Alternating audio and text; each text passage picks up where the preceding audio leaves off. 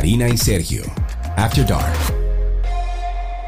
Saludos, hola, bienvenidos a otro episodio de Karina y Sergio After Dark. Y, y yo quiero empezar, Karina, haciéndote una preguntita a ti. ¿Ok? Vamos a ver si puedo contestarla. ¿Das por sentado el esfuerzo que pone tu madre a sus labores? Bueno, por sentado no. Yo creo que en mi vida de adulto he podido entender el sacrificio que implica ser madre. Ok, o también se puede hacer la pregunta a las amigas y madres que están escuchando este podcast. ¿Has sentido algún tipo de sobrecarga algún día? Sí. Sí, sí, sí, y mil veces sí.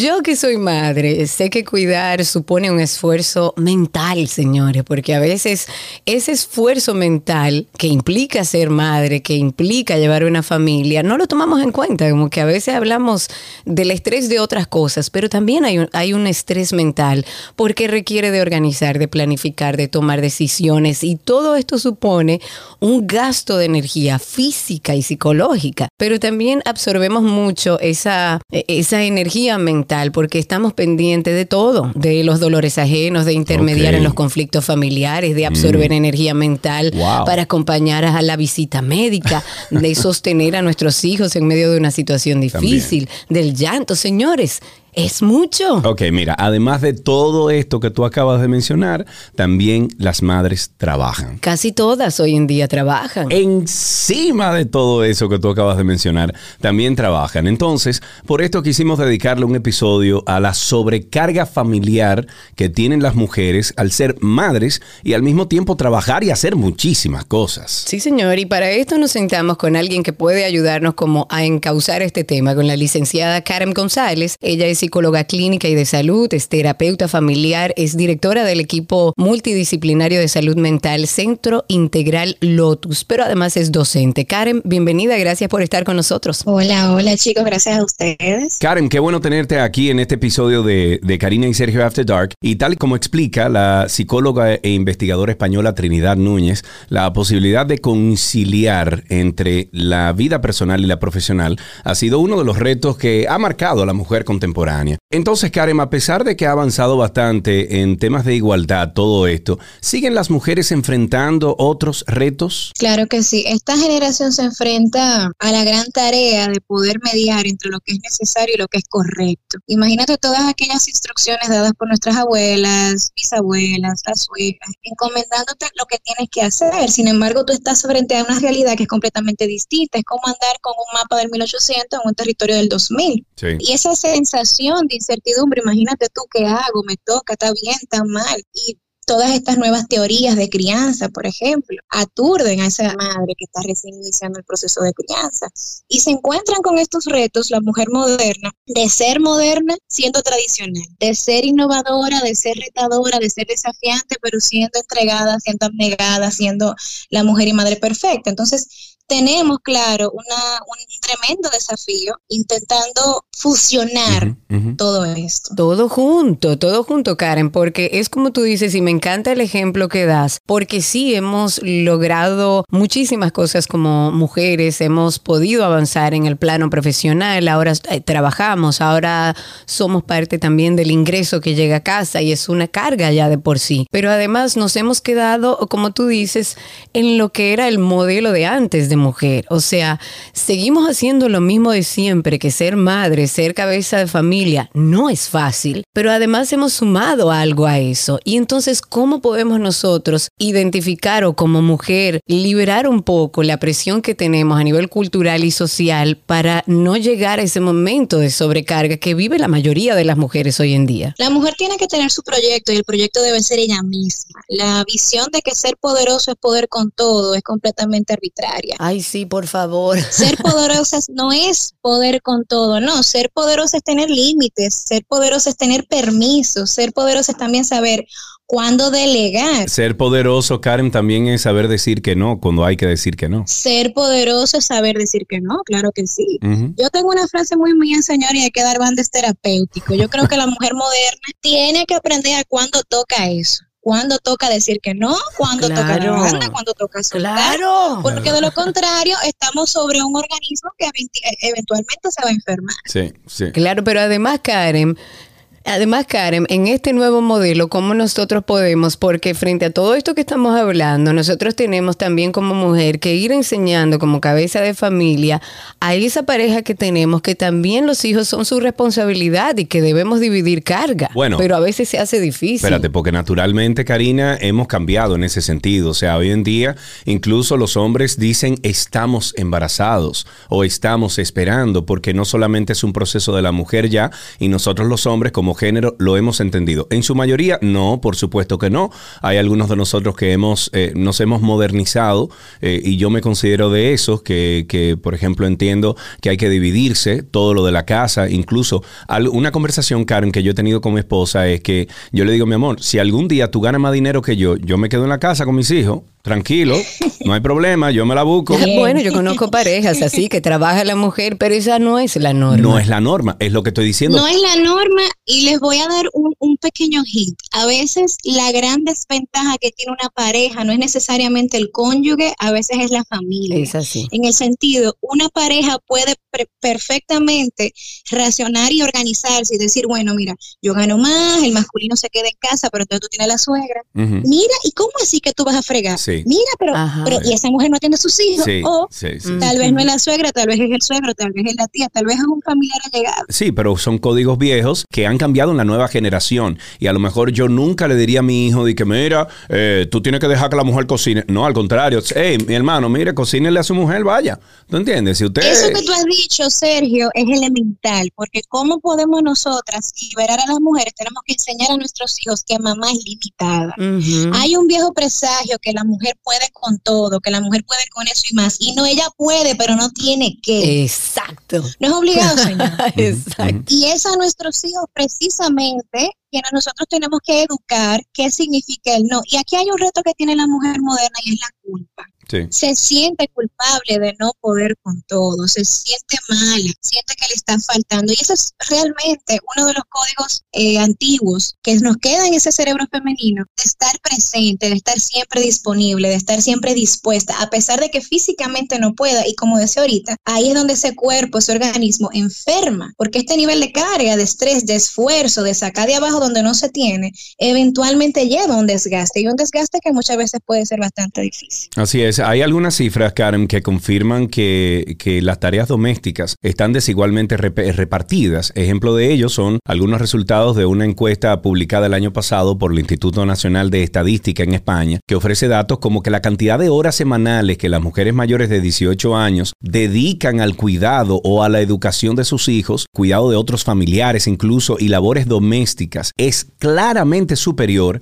al número de horas semanales que invierten los hombres. Entonces, ¿cómo esta sobrecarga sobre la mujer puede afectar la salud mental de estas madres? Que, o sea, que además de todo eso son madres. ¿Cómo puede afectar todo esto? Excelente pregunta. Las labores de cuidado, las labores de crianza, las labores domésticas, evolutivamente han sido asociadas al, al rol femenino. Esto en principio, porque es que evolutivamente el cerebro de la mujer hormona para amar. Literalmente nuestro cerebro se modifica en el momento de la maternidad y la lactancia para asegurar la supervivencia de la cría, del hijo, y con ello ofrecer mejor calidad de vida. Y este cerebro, una vez se convierte en madre, no vuelve para atrás. Nosotros, evolutivamente hablando, estamos diseñadas para el cuidado, pero ¿qué sucede?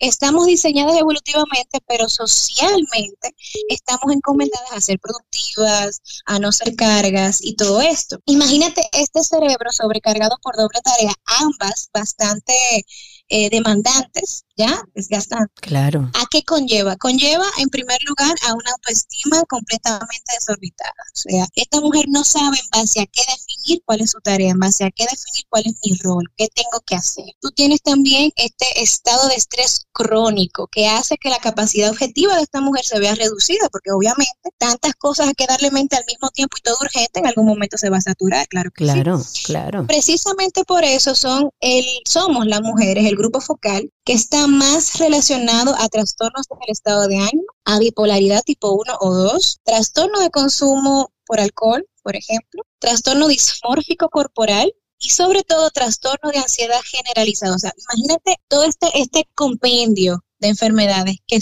tienen nombre, o sea, son femeninas. Por esa razón es que es importante visualizar y defender la salud mental materna, porque esa mujer está criando. Claro, claro. esa mujer está sentando las bases del equilibrio psicológico de ese individuo que está en formación. Precisamente por eso tenemos que defender y abogar por visualizar este tipo de cosas, porque todo esto las mujeres lo sabemos. Todas, y yo creo que en gran parte los hombres también. Lo saben, pero como decíamos al principio, se da como por sentado, porque como mamá lo hizo, mi abuela lo hizo, y si antes lo hacían, ¿por qué tú no? Pero volvemos a lo mismo, es que las circunstancias han variado. Claro. Abuela tal vez no tenía que trabajar hasta las 6 de la tarde, coger un tapón, llegar a hacer a cena y acotar muchachos. Claro. Y yo creo que donde está el real problema es que tal como dice Sergio, yo creo que hay una nueva masculinidad, eh, que hay una generación que entiende que no hay roles específicos, que somos una pareja, que vamos a establecer cómo lo vamos a hacer juntos, pero hay algo tan arraigado en la cultura que aunque el hombre haya sido educado adecuadamente, aunque entienda, yo creo que de manera natural entiende que la mujer tiene más capacidad para criar a sus hijos, para de manera natural ser cabeza de familia, y entonces es como que se da. Y entonces viene la culpa de necesito ayuda. ¿Tengo yo la libertad de pedirla? O sea, ¿cómo podemos darle herramientas a esas mujeres que están agotadas, que incluso han llegado a establecerse o a recibir diagnósticos de algún trastorno por toda la carga que llevan por muchos años? ¿Cuáles son las herramientas que podemos darle? Primero, para que lo identifique y segundo, cómo manejarlo en la familia. Como decíamos ahorita, mamá tiene que tener un proyecto. Antes de ser mamá era mujer y hay que darle también ese permiso del autocuidado, de los límites, de espacio personal. Tú sabes que mm, aquí voy a, voy a introducir un nuevo tema y es que a veces la perfección deshumaniza. Sí. A veces no es un tema de que yo te menosprecio o te desestimo, a veces es todo lo contrario. A veces yo te doy responsabilidades que no te tocan porque te veo sobrefuncional. Claro. A veces yo no tomo en consideración tus necesidades porque siento que tú no las necesitas y a veces nosotras pecamos en minimizar nuestras necesidades emocionales para que no nos vean débiles. Es así, es así, totalmente. ¿Cuál sería el papel, Karen, entonces que juega, eh, lo hemos mencionado varias veces en esta conversación, la masculinidad positiva dentro de esa sobrecarga familiar en la madre? ¿Cómo juega ese papel el, el, el hombre? Voy a decir algo que se dice mucho coloquialmente, el hombre masculino dentro de, de, una, una estructura como la que hemos hablado en el día de hoy, sin embargo, donde la carga se como que se equilibra. Yo creo que necesitaría mayor proactividad. El hombre le tiene un poco de miedo a las labores domésticas y no necesariamente por un tema de cultural, de afeminamiento ni nada de eso, sino de sentirse torpe. Y entonces ahí es donde voy con el tema que a veces las mujeres pecamos de ser sobrefuncionales. No, quítate, que tú me haces perder mucho tiempo. Ay, no, tú lo hiciste mal.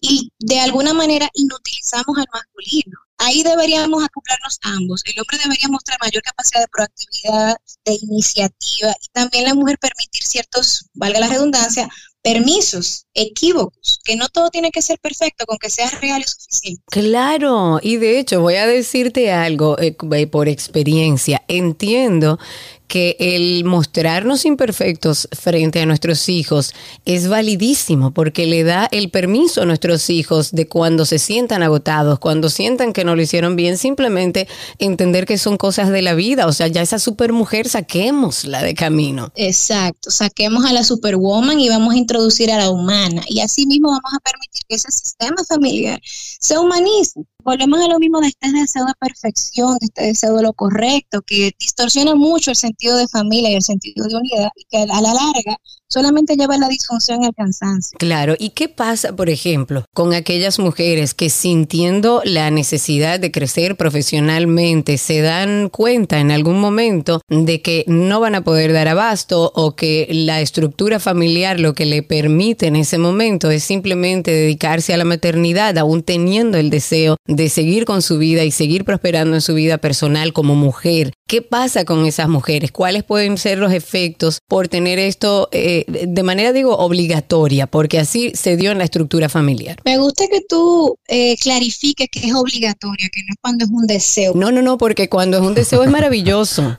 no, sí, te lo digo, porque es una pregunta delicada. ¿Qué pasa? Precisamente como se ha ido modificando la visión de mujer, Ahora pasa lo siguiente, aquella mujer que ha decidido ser mamá a tiempo completo es marginada.